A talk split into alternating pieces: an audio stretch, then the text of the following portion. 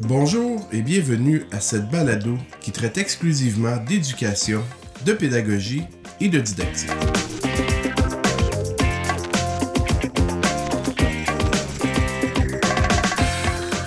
Je m'appelle Marc-André Girard. Bienvenue au rendez-vous pédagogique de l'école branchée.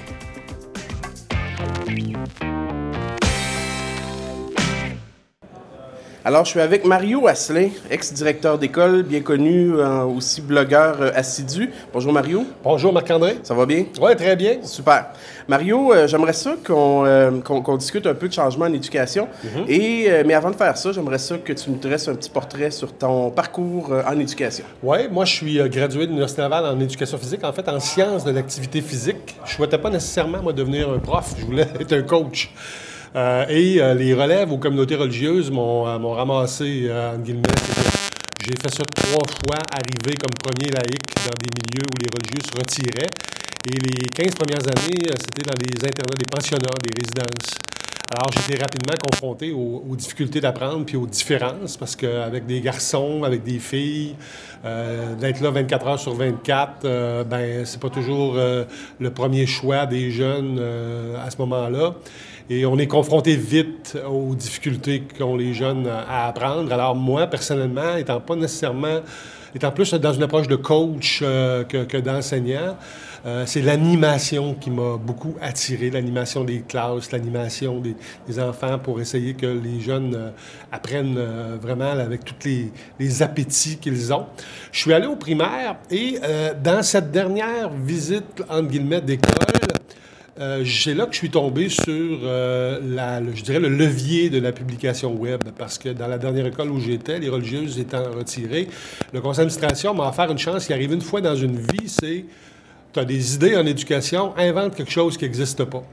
Alors, en 2002, euh, j'ai eu six mois là, avec des parents puis euh, différents membres à Québec, ici, de, la, communauté, pour inventer un programme où chaque enfant avait son propre ordinateur. Oui, mais le levier, c'est qu'il avait son propre euh, site Web. Chaque enfant avait son propre site Web, des enfants de 9-10 ans. Et ça m'a fait plonger dans ces années-là avec le levier de la publication Web. Les jeunes ont embarqué au bout, au bout, au bout. Il faut dire aussi que mon école était ciblée par le ministère à ce moment-là pour la fameuse réforme. Alors, j'ai été beaucoup aspiré par les réseaux, euh, d'autant que j'ai presque été obligé de sortir du Québec. Il y avait peu de, réceptivité euh, au Québec dans ces années-là pour ces façons de faire-là. Euh, et après ça, ben, j'ai quitté pour accompagner des écoles. En fait, ça a tellement bien marché que je me suis retrouvé un peu partout. Et euh, quand, quand tu es directeur d'école, ben il faut que tu sois un minimum de temps dans ton école pour que ça marche. Alors, j'ai fait le choix à ce moment-là d'accompagner des milieux. En, 2005, j'ai quitté. Je suis devenu consultant pour euh, une, boîte de web. Et là, je me suis mis à beaucoup travailler avec euh, les communautés de pratique, avec tout ce qui s'appelle, dans le fond, les réseaux. Et j'étais presque, presque 10 ans là, dans 400-500 mandats, même certains à l'international, euh, pour un peu valoriser ces approches-là.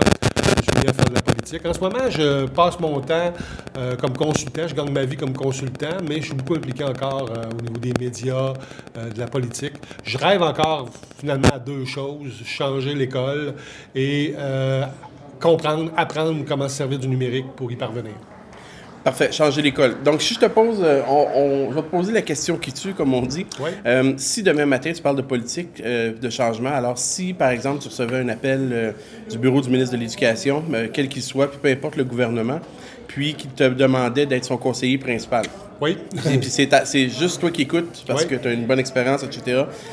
quels seraient les principaux conseils que tu lui donnerais? Oui.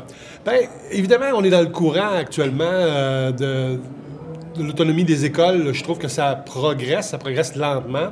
Moi, si j'avais un conseil à lui donner, euh, j'essaierais beaucoup avec les, milieux primaires, préscolaires, de réunir les directeurs d'école et de leur poser la question qu'est-ce qui est impossible à faire en ce moment, mais que si ça devenait possible, ça changerait euh, complètement leur, approche, leur milieu.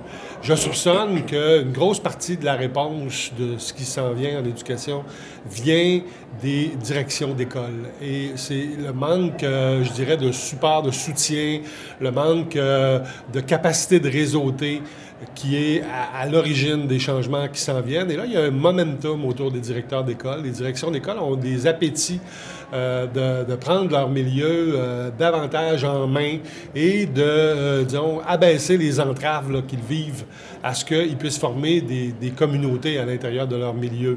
Ce qui vient d'en haut est de moins en moins porteur en termes de changement. Alors, les directions d'école sont, comme dirait un chercheur bien connu, le, middle, le, middle, Michael Fullen, le, middle, tout ce qui est leadership du milieu est très important. Et là, il y, a, une fenêtre d'opportunité parce que les directeurs d'école se sont affirmés dans les dernières années. Ils ont eu l'impression qu'ils avaient le droit peut-être d'exprimer certaines opinions et ils ont été appuyés beaucoup par les parents.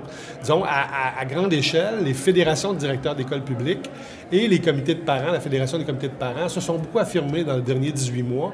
Et là, le ministre doit saisir la balle au bon et construire avec eux autres. Il n'est pas obligé de s'en vanter dans le journal, mais réseauter avec ces gens-là, leur demander qu'est-ce qui leur manque pour que dans leur milieu respectif, ils puissent euh, davantage s'ouvrir. Est-ce que c'est la stabilité du personnel? Moi, je suis de ceux qui pensent qu'on ne peut pas faire une équipe si à chaque année, on change 50 euh, proche là, du, du personnel qu'il y a dans l'école. Et puis, il y a d'autres leviers aussi sur lequel il faut travailler. Alors ça, c'est le premier geste que je poserais. Et j'irais encore en particulier avec les, milieux où il y a des tout-petits parce que, veut, veut pas, euh, quand on travaille à dépister puis à, donner du support vis-à-vis de ce qu'on a dépisté puis qu'on accompagne, ben ça fait, ça fait des enfants forts.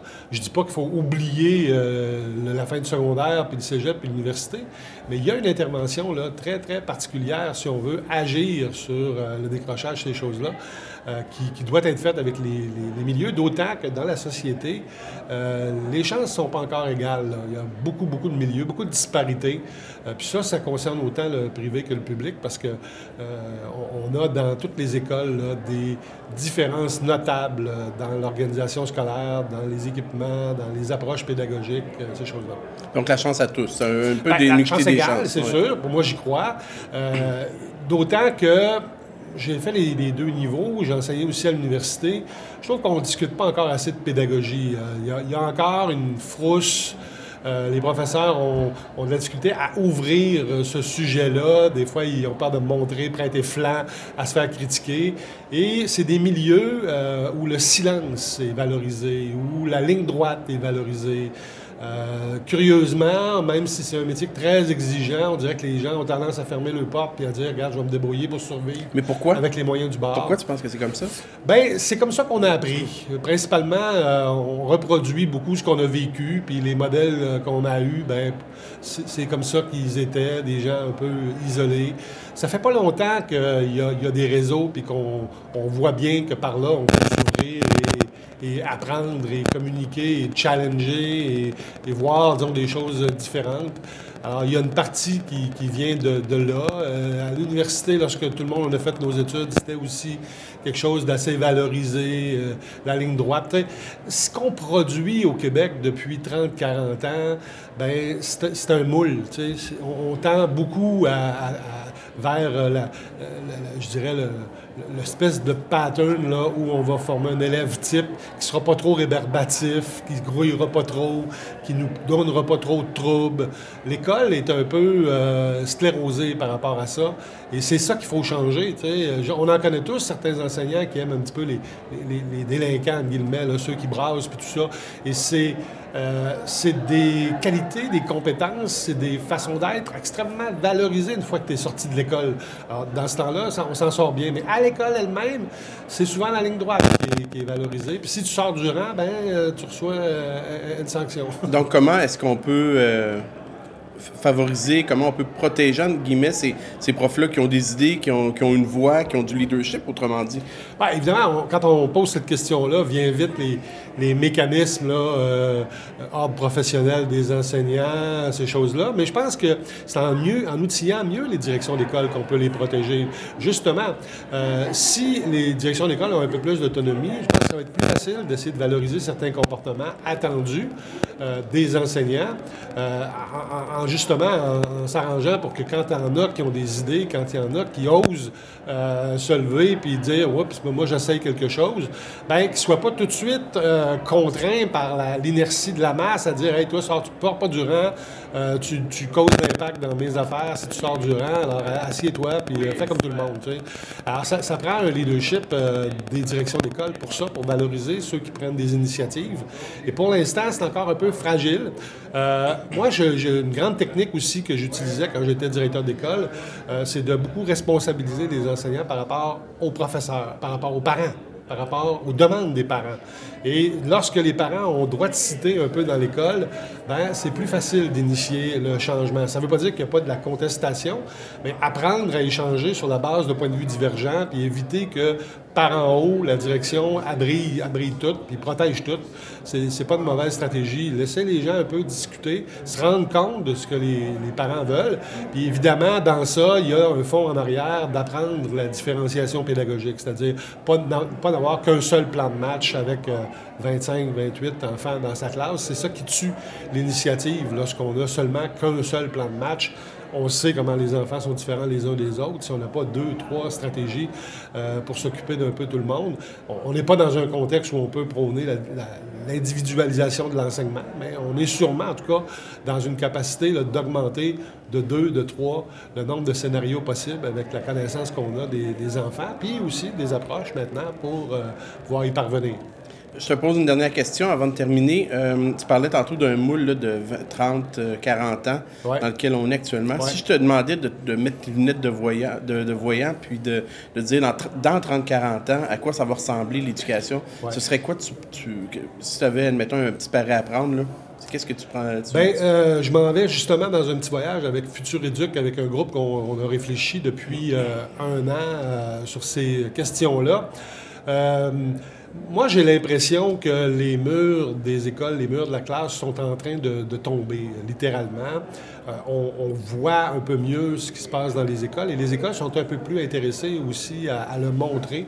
Alors, moi, je, je pense qu'il va y avoir beaucoup de parcours éclatés, de parcours éclatés euh, en termes de monopole d'école qui va tomber. C'est-à-dire qu'il y a beaucoup de gens qui vont suivre des itinéraires complètement différents pour arriver au même résultat. Et ça va peut-être être un peu plus reconnu par la société, qu'on n'a pas nécessairement besoin du lieu garderie, même à 15-16 ans. Des fois, ça fait notre affaire que notre ado soit gardé. Mais là, maintenant, on va euh, davantage être centré sur ce qu'il doit apprendre, ce qu'il doit acquérir. Et on va probablement reconnaître qu'il y a plusieurs itinéraires différents qui peuvent être parcourus pour arriver à quelque part au même euh, résultat. Moi, je pense qu'on doit continuer d'avoir un, curriculum national, quelque chose qui est, euh, je dirais, voulu par l'État en termes d'acquisition de, compétences. Mais le chemin pour pouvoir l'acquérir, euh, il peut facilement être éclaté par rapport à ce qui existe aujourd'hui.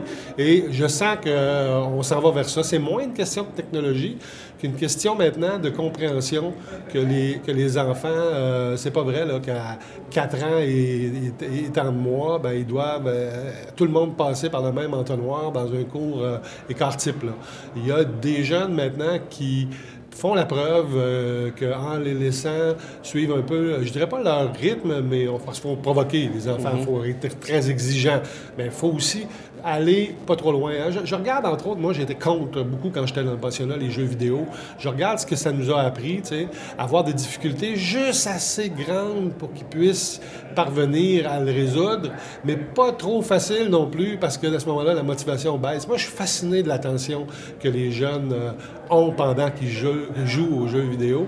Et aujourd'hui, ben, je vois bien que les, euh, les, les, tâches qu'on donne aux enfants sont souvent ou trop faciles ou complètement euh, difficiles et impossibles. Alors, ajuster la tâche à un seuil là, où c'est hyper motivant parce que oui, j'ai l'espérance psychique de pouvoir réussir, puis il y a des défis qui fait que je suis extrêmement... Euh, c'est plaisant, j'ai un plaisir énorme à pouvoir les résoudre.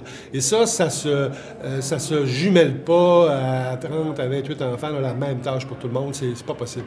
Alors, je, je pense que dans le futur, dans un futur euh, peut-être même pas si lointain que 20-30 ans, on va valoriser les parcours euh, éclatés et les itinéraires différents.